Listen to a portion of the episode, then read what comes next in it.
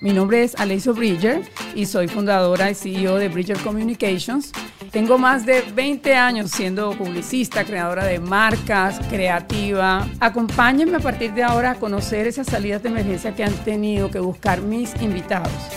Aquí vas a poder ver en vivo empresarios, líderes, influencers, contándonos sus momentos más cruciales y las decisiones que tomaron para salir de situaciones muy similares a las que puedes estar viviendo tú en este momento.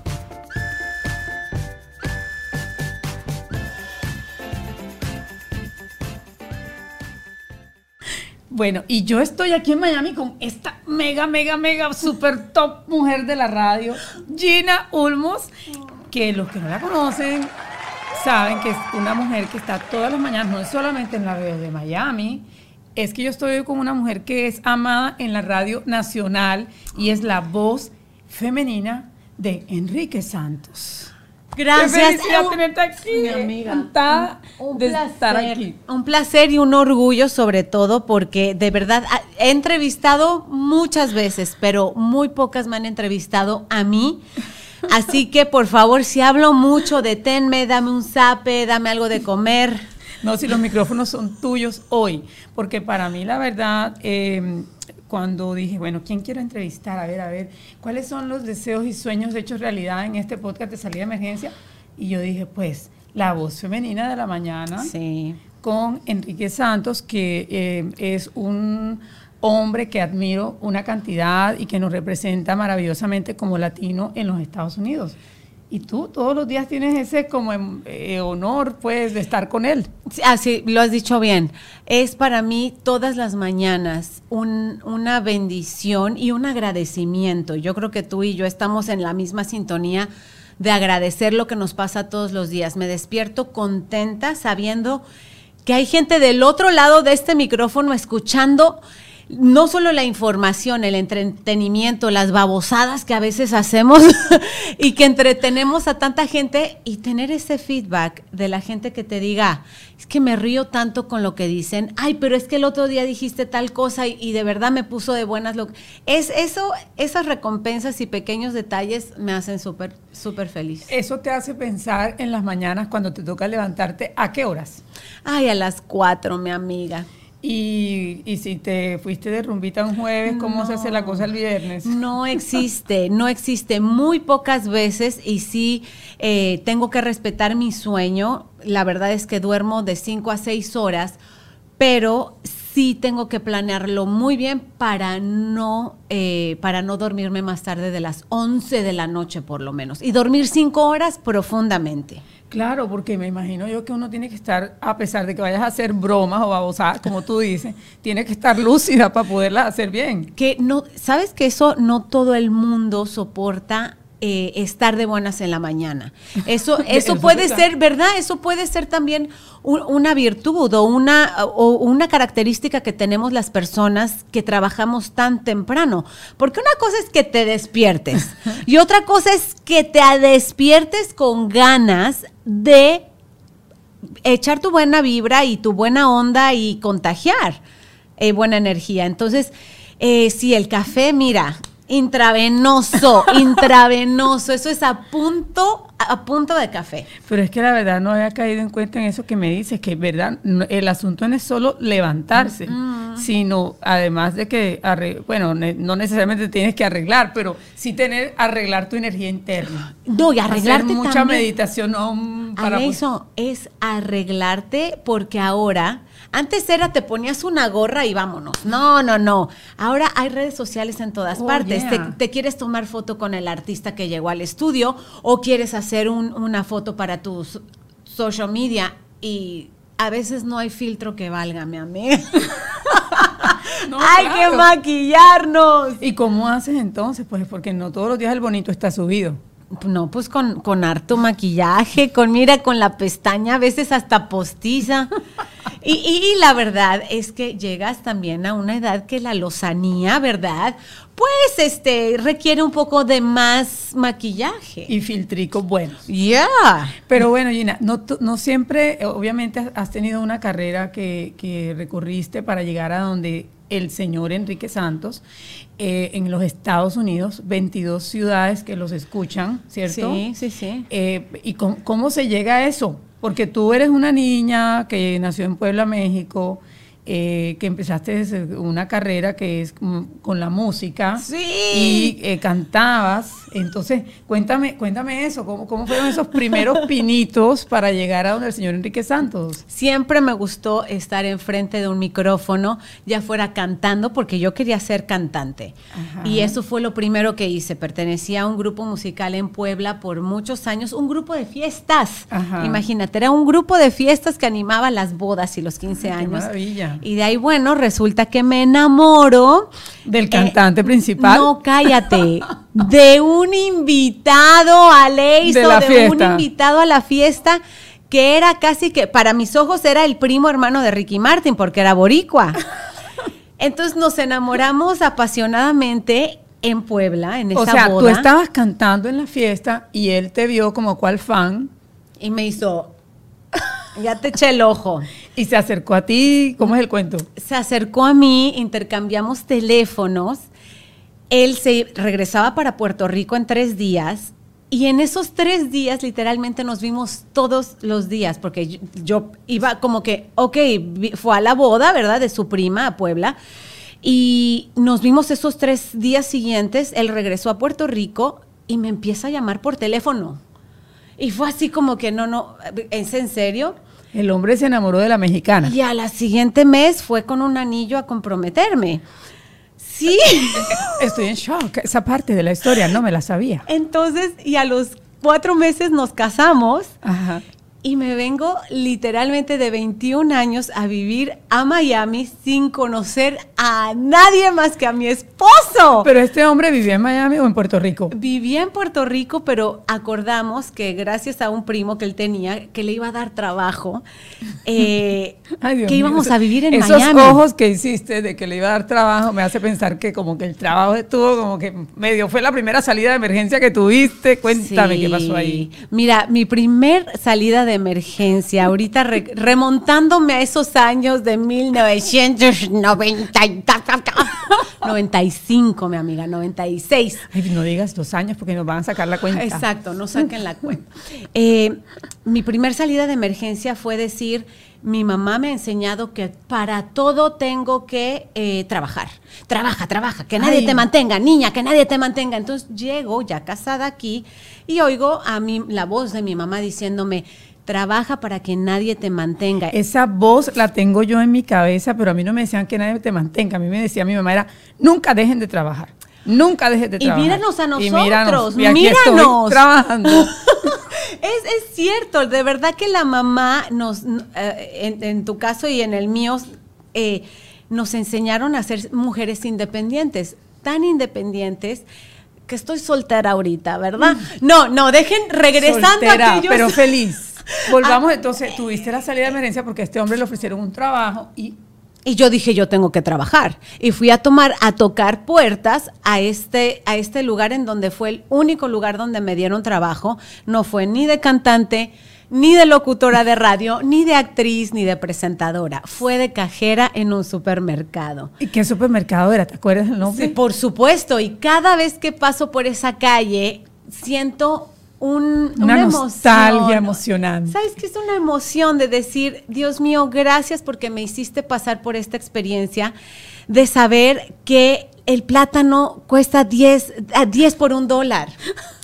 Y, el, ¿Cómo y se la libra de manzana, 89 centavos la libra. ¿Era el Publix o qué? No, se llamaba Goodwill Supermarket. Nunca Ah, lo voy a olvidar. Era en una zona que ahora es el um, North Miami, North Ajá, Miami, claro. muy pegadito a The Little Haiti, a- al pequeño Haití. Entonces era un choque cultural muy fuerte para mí porque yo llegaba de, de- de Puebla y llego de repente no solamente a hablar con, con los cubanos, que para mí era eh, una cultura nueva, con los caribeños, con los haitianos, Y en inglés.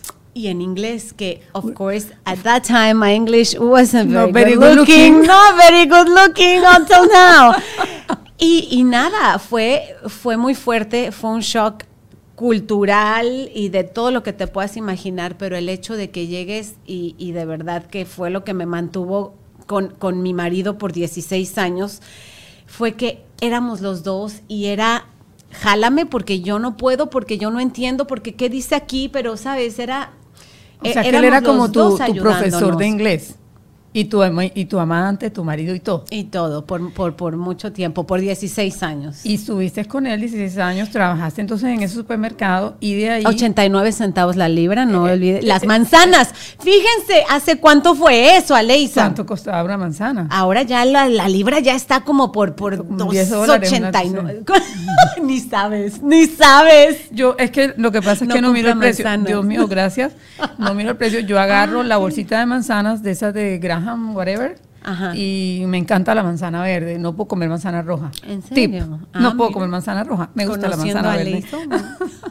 y entonces, querida amiga, usted se viene, se pone a trabajar en un supermercado. ¿Y qué pasó con el sueño de la cantante slash locutora? Mm, bueno, sabes que lo más lejos que llegué fue a eh, decirle a una amiga del supermercado que me había prometido que la prima de la prima de la prima trabajaba en la casa de Emilio Estefan. Oh, ok, llegó Emilio Estefan a esta historia. me gusta, esto me gusta. Yo no sé si, fíjate, yo no sé si él sepa ni, ni qué pasó ahí, pero yo le dije, este cassette tiene mi música, tiene mi canción, por favor, por favor, entrégaselo. Mira, ese sí, cassette. Lo entrego. sí, claro. Yo no sé si estará en qué basurero, en qué cajón, en qué, en qué, no sé escritorio por ahí abandonado, pero fue, digamos que, lo más lejos que yo creo que habré llegado en cuanto a la música. Y de ahí, eh, ya con un background que yo traía de, haber estudiado seis semestres de, comunicaciones en la Ibero, güey. Entonces yo dije, no, bueno, pues vamos a estudiar, vamos a, vamos a, terminar la carrera, ¿qué necesito? voy a volver a la escuela. Y honestamente fue muy difícil la ley porque ya tenía una bebé y ya había incursionado en el mundo digital. En aquel entonces, en las primeras páginas online que existieron en Tú entraste entonces en el mundo digital como periodista. Sí.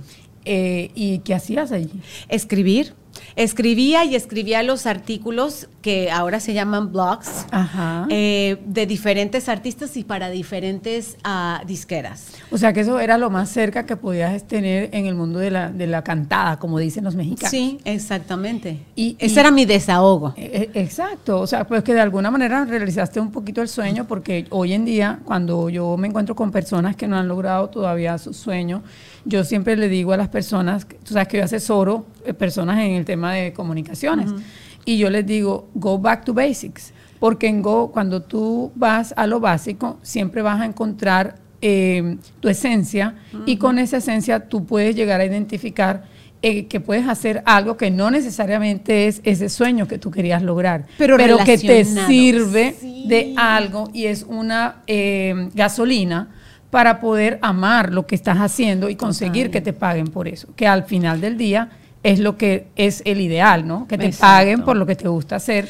para ser feliz. Y es que es, como la bolita que vas poniendo en ese laberinto y vas encontrando la salida hasta que hasta que encuentras o la puerta de emergencia o la puerta que se abre o la ventana. Y en este caso, eh, después de, escribir para una página que ya no existe, pero ¿Cuál era la página? Yupi yupi.com. Ajá. Yupi.com, de ahí imagínate que salen eh, otra oportunidad para trabajar a univision.com y en Univision me quedo 16 años. So, entonces tú eh, encontraste una gran compañía que es Univision, allí creciste, pero tú todavía no hacías radio. O sea que Dios te llevó a ti al sueño ya eh, de lo que tú querías ¿Cuánto tiempo ya tenías en Estados Unidos? Em, cuando, cuando fui a la radio por primera vez, ya tenía unos 10 años viviendo aquí. Y cuando empezaste a trabajar con Enrique, fue, eh, ya tenías cuántos de años? Univisión. Dentro de Univisión. Ah, tú trabajaste con Enrique en Univisión. Es que nos divorciamos. Enrique y yo somos ah. como una pareja, este, de esos que, que regresas con tu ex. Ajá. Fue una historia así, porque él y yo trabajamos por dos años en Univisión. Después a mí me sacan de, la del radio. show, de, la radio, y entra Luisa Fernanda con él. Ok. Luisa Fernanda estuvo cuatro años y nada, yo seguí trabajando en el mundo digital de univision.com como, como este, reportera, como productora detrás de Despierta América. Ahí fue donde yo te conocí. En Despierta América también tuve oportunidad de trabajar con Sábado Gigante, Cristina, Escándalo TV. Todo eso. Eh, y, y conocer a todas las estrellas y trabajar con todas ellas hasta que Enrique pasa a esta gran compañía que es la que estamos ahora, que se llama iHeartRadio. Y ahí él dice, tengo que llamar a mi esposa, volver con ella. mi esposa de la radio, aclaro. Exacto, así fue como que, ah, ¿qué haces? ¿Qué andas haciendo? Y yo, ah, como cuando te llama el exnovio del que has estado enamorada todo el tiempo. Y tú, sí, no escógeme, llámame, por favor. No me dijo Rana y yo ya estaba saltando. ¿Para dónde hay que ir? Dime. No, en serio. o sea que extrañabas la radio. Totalmente, totalmente. Es un, es un teatro de la mente. Es, yo creo que uno de, las, de los medios más creativos en donde eh, no solo tú o los que estamos frente al micrófono usamos la imaginación. La gente que nos oye usa la, la imaginación imaginándose cómo soy yo que me han dicho, ay, pensé que eras, pensé que tenías el pelo negro. negro y me lo han dicho, o era, que eras más, más, joven, me dijeron el otro día. Qué cosa que a mí me halaga, porque si la gente me oye más joven de lo que me ve, es un halago para cualquier locutora. Indudablemente. pero bueno, Gina, pero ¿qué es, lo, ¿qué es lo más rico de hacer radio para ti? Eh, alegrar, sobre todo radio matutino, alegrar a las personas y levantarles el ánimo. ¿Y cómo se rompe ese hielo de estar en un micrófono y sentir como que, o sea, es que eh, te, tiene que realmente gustar? A mí me encanta la radio, yo hice radio muy jovencita, pero una persona que nunca ha estado en un micrófono, ¿cómo eh, conectar a través de este aparatico negro, imaginar que otra persona te está oyendo? O sea, eso debe ser como, tiene que ser un arte, una cosa rica.